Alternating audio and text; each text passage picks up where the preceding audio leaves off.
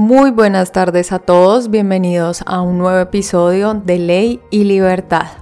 Yo soy Paola Borda y decidí crear este podcast con el objetivo de tratar temas relacionados con dos aspectos que son transversales a la gran mayoría de ordenamientos jurídicos del mundo. Me refiero a los derechos y a las libertades fundamentales. Antes de profundizar en el tema que nos ocupará en este episodio, quisiera hacer dos comentarios. Por un lado, quiero agradecerles porque ya somos 66 personas las que formamos parte de esta comunidad en YouTube y si usted no hace parte, no está suscrito, lo invito a hacerlo, a suscribirse, a dejar un like y sobre todo a sugerir en los comentarios contenido que sea de su interés para que yo lo pueda tratar en los episodios futuros. Por otro lado, quisiera recomendarles escuchar los tres episodios que están alineados al tema que trataremos el día de hoy. El primero es aquel en donde resolvimos la pregunta de si estamos obligados a vacunarnos contra la COVID-19. El segundo es eh, aquel en el que explicamos desde una perspectiva teórica y práctica el estado de alarma declarado en España el 14 de marzo de 2020, es decir, el primer estado de alarma, y el tercero es aquel en donde explicamos cómo funciona la indemnización de los daños provocados por el estado de alarma, por las medidas adoptadas durante el estado de alarma. De manera que la invitación está ahí, la recomendación está ahí y no siendo más, continuemos con este episodio.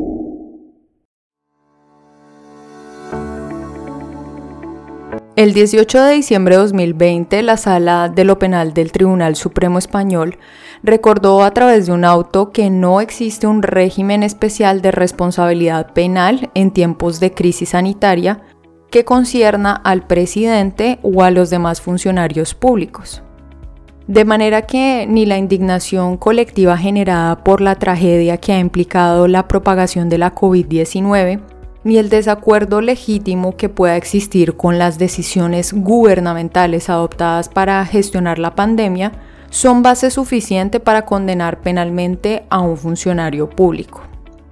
Por lo tanto, los magistrados advirtieron en esta ocasión que la calificación jurídico-penal de una conducta o de una omisión y su respectiva pena deben ser determinadas de la misma forma en tiempos normales y en tiempos de crisis.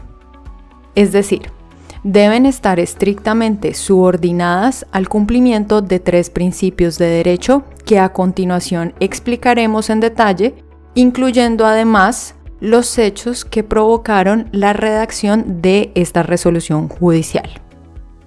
Les recuerdo que ingresando a mi sitio web www.paolaborda.com, usted no solo podrá tener acceso a la versión escrita de toda la información que expondré en este episodio, además podrá consultar el auto del Tribunal Supremo que analizaremos en detalle. Continuemos. Como lo mencionábamos anteriormente, la legislación española no adopta un régimen especial de responsabilidad penal en casos de crisis excepcional. El 18 de diciembre de 2020, la Sala de lo Penal del Tribunal Supremo así lo recordó al estudiar la admisibilidad de más de 30 querellas y denuncias penales presentadas en los últimos meses en contra de, principalmente, el presidente de España, que es Pedro Sánchez, los vicepresidentes y otros ministros, los magistrados del Tribunal Constitucional y del Tribunal Supremo, el defensor del pueblo y la presidente de la Comunidad de Madrid, Isabel Díaz Ayuso. Al respecto, la Sala de lo Penal determinó, abro comillas, la declaración del estado de alarma como escenario constitucional de excepción proyecta sus efectos jurídicos en muy distintos órdenes, pero no subvierte las premisas sobre las que descansa la responsabilidad penal.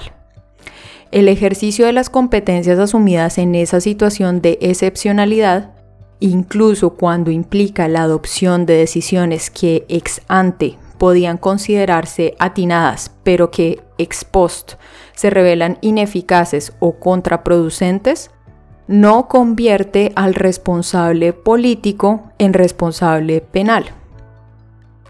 Afirmar lo contrario solo puede contentar a quienes ven en el derecho penal un ciego e implacable instrumento retributivo ajeno a los principios que legitiman el más grave reproche que pueda hacer un Estado, el penal. Cierro comillas. Las denuncias imputaron a estos responsables públicos que mencionamos el delito de homicidio por imprudencia, previsto por el artículo 142 del Código Penal, el delito contra los derechos de los trabajadores, previsto por el artículo 316 del mismo código, el de lesiones por imprudencia, que prevé el artículo 152, el de prevaricación, previsto por los artículos 404 a 406, y el de omisión del deber de socorro, previsto por los artículos 195 y 196, principalmente por las siguientes dos razones. Por un lado, los denunciantes señalaron que los funcionarios públicos no dotaron a los miembros de las fuerzas de seguridad ni al personal sanitario de los medios y equipos necesarios para el desarrollo de su actividad profesional en medio de la crisis sanitaria. Por otro lado, las denuncias señalaron que se había realizado una gestión negligente de la pandemia, que terminó ocasionando una elevada cantidad de fallecimientos. Respecto a este último punto, se indicó que el gobierno había reaccionado de manera tardía y que, pese a que ya tenía información sobre la gravedad del coronavirus, no suspendió ciertas manifestaciones y actos multitudinarios de riesgo real sino hasta el día 8 de marzo de 2020. Como consecuencia, los denunciantes atribuyeron a la negligencia del gobierno el gran número de muertes que se reportó en lugares específicos de manera posterior, como son las residencias de ancianos. Pese a lo anterior, el Tribunal Supremo recordó que la responsabilidad penal de los funcionarios públicos se atribuye de la misma manera en tiempos normales y en tiempos de crisis sanitaria. Por lo tanto, los magistrados advirtieron que no todos los comportamientos socialmente reprochables constituyen un delito. Al respecto, indicaron que la calificación jurídico-penal de un acto o de una omisión debe estar estrictamente subordinada, en primer lugar, y este es el primer principio, al principio de legalidad, de conformidad con los artículos 1 y 2 del Código Penal Español y los artículos 9 y 25 de la Constitución. Veamos de manera breve qué indican estas normas.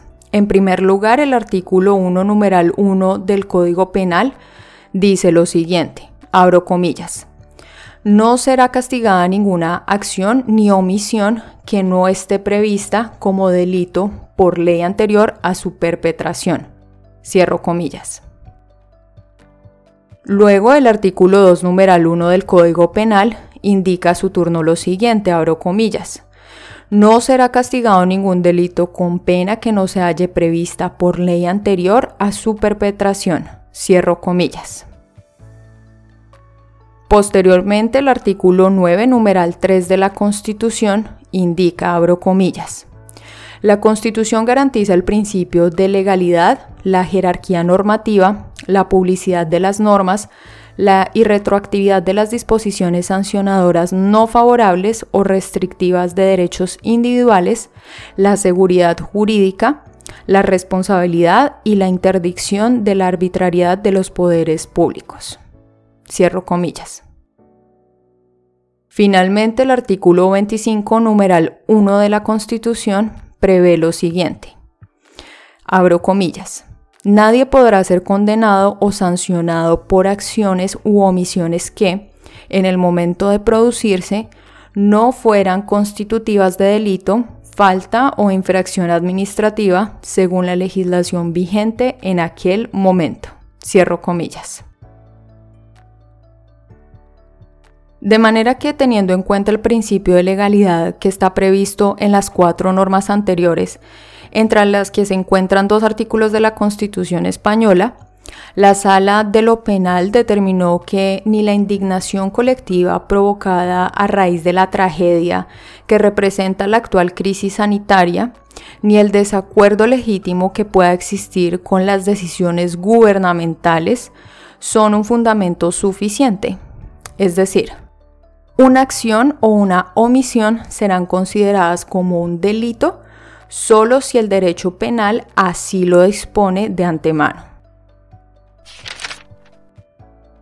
Examinemos ahora el segundo principio. En segundo lugar, los magistrados se refirieron al principio de culpabilidad previsto por el artículo 5 del Código Penal. Esta norma indica lo siguiente, comillas. No hay pena sin dolo o imprudencia. Cierro comillas. En particular recordaron que la responsabilidad penal es exclusivamente personal. Por ende indicaron que este principio implica que el funcionario público al que se señale como penalmente responsable ha cometido el delito por sí mismo o, en los casos de complicidad, ha tenido el dominio funcional del hecho.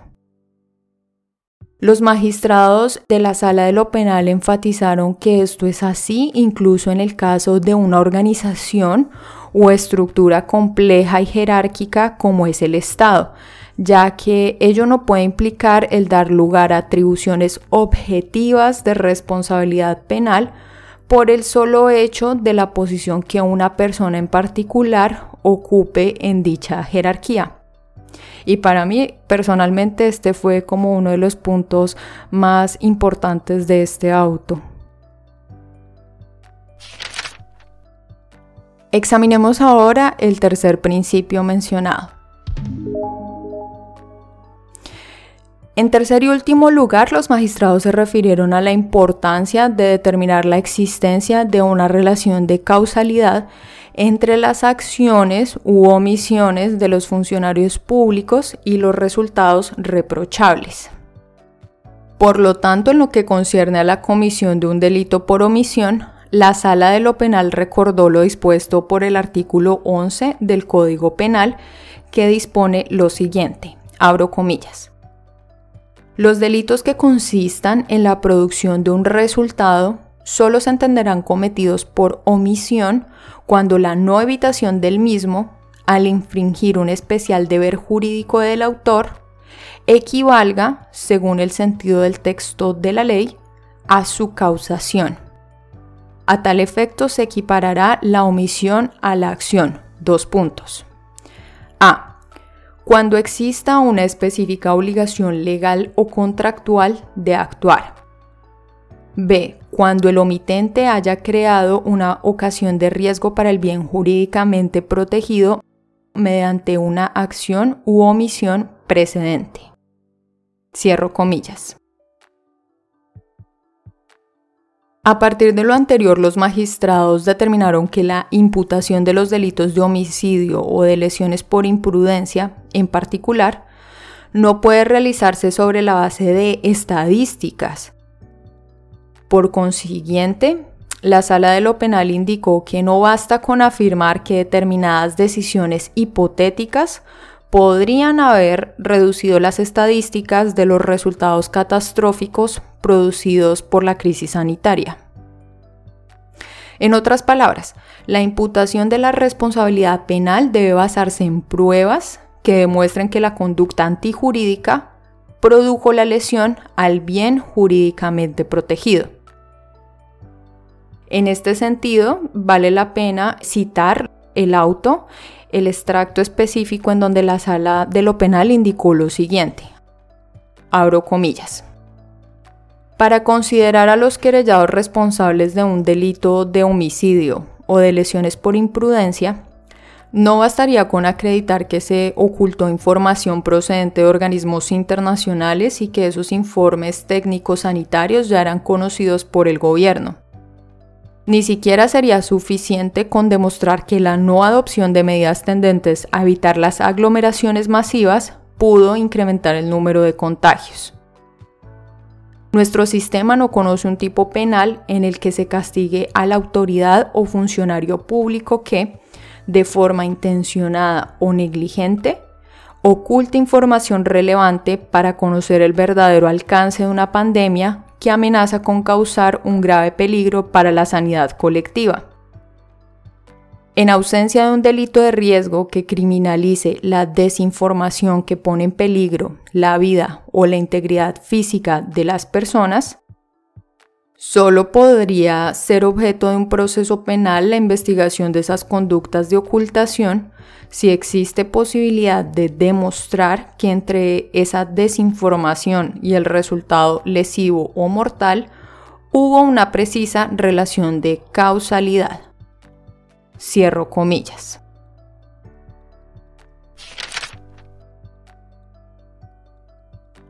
En conclusión, el Tribunal Supremo falló en este caso que ni la posición de los responsables públicos en la estructura jerárquica de la administración pública, ni la constatación simplemente objetiva de la violación de una obligación legal son suficientes para dar inicio a un procedimiento penal en contra de los denunciados. No obstante, los magistrados recordaron que todos los daños relacionados con el funcionamiento anormal de un servicio público sí son directamente indemnizables en la jurisdicción contenciosa administrativa, salvo por aquellos producidos por fuerza mayor conforme a lo previsto por los artículos 106, numeral 2 de la Constitución, y 32 y siguientes de la Ley 40-2015 de 1 de octubre, que prevé todo lo concerniente al régimen jurídico del sector público. Por último, los magistrados afirmaron que los daños causados por acciones u omisiones que impliquen culpa o negligencia también son reparables, pero en la jurisdicción civil, de conformidad con el artículo 1902 del Código Civil Español. Y aquí en este punto recordemos qué dicen estas tres normas mencionadas con anterioridad. Entonces tenemos por una parte el artículo 106 numeral 2 de la Constitución que indica lo siguiente. Abro comillas. Los particulares en los términos establecidos por la ley tendrán derecho a ser indemnizados por toda lesión que sufran en cualquiera de sus bienes y derechos, salvo en los casos de fuerza mayor, siempre que la lesión sea consecuencia del funcionamiento de los servicios públicos. En segundo lugar, mencionamos el artículo 32 de la Ley 40-2015, que en su numeral número 1 indica lo siguiente. Abro comillas. Los particulares tendrán derecho a ser indemnizados por las administraciones públicas correspondientes de toda lesión que sufran en cualquiera de sus bienes y derechos, siempre que la lesión sea consecuencia del funcionamiento normal o anormal de los servicios públicos, salvo en los casos de fuerza mayor o de daños que el particular tenga el deber jurídico de soportar de acuerdo con la ley. Cierro comillas. Finalmente, la otra norma que mencionamos es el artículo 1902 del Código Civil, que indica lo siguiente. Abro comillas. El que por acción u omisión causa daño a otro, interviniendo culpa o negligencia, está obligado a reparar el daño causado. Cierro comillas. Muchas gracias por llegar hasta el final de este episodio. Lo invito a suscribirse y a que me sugiera en los comentarios un tema sobre el cual le gustaría conocer más. Finalmente, cuénteme si en su país se ha presentado una situación similar a la de España en donde se haya denunciado al presidente y a los miembros del gobierno por los resultados de su gestión de la pandemia. No olvides seguirme en mis redes sociales y no siendo más, nos vemos hasta la próxima.